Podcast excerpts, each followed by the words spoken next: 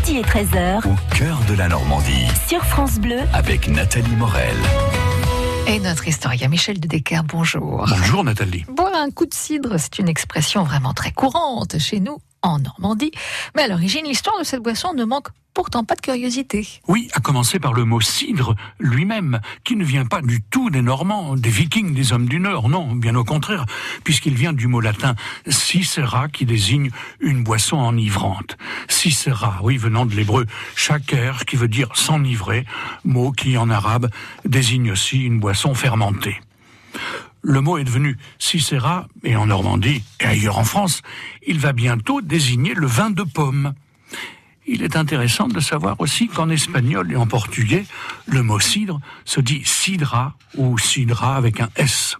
Et que certains spécialistes de la question sont tous disposés à penser que, compte tenu des rapports étroits entre l'Espagne et la France, l'origine de ce doux breuvage se trouve peut-être tout simplement de l'autre côté des Pyrénées.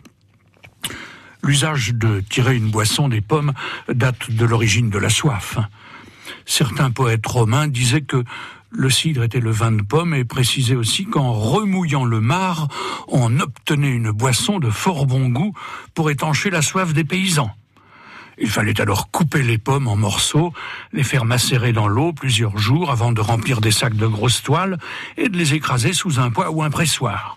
Par la suite, bon, on a travaillé les différents coups de cidre, on a créé la bolée de cidre mousseux ou de cidre pur, la bolée de cidre mitoyen, appelée la bézière, le cidre mitoyen étant un breuvage moitié eau, moitié sucre de pomme, et la Bézière un cidre aigre qui était destiné aux pauvres gens qui n'avaient pas trois francs six sous pour avaler autre chose qu'un euh, liquide qui leur détruisait les boyaux.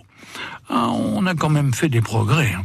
Allez, et n'oubliez pas que année antonneuse ou année venteuse, année pommeuse. Bon, bah d'accord, merci Michel. Demain, nous aborderons une autre expression normande, se casser la margoulette. France Bleu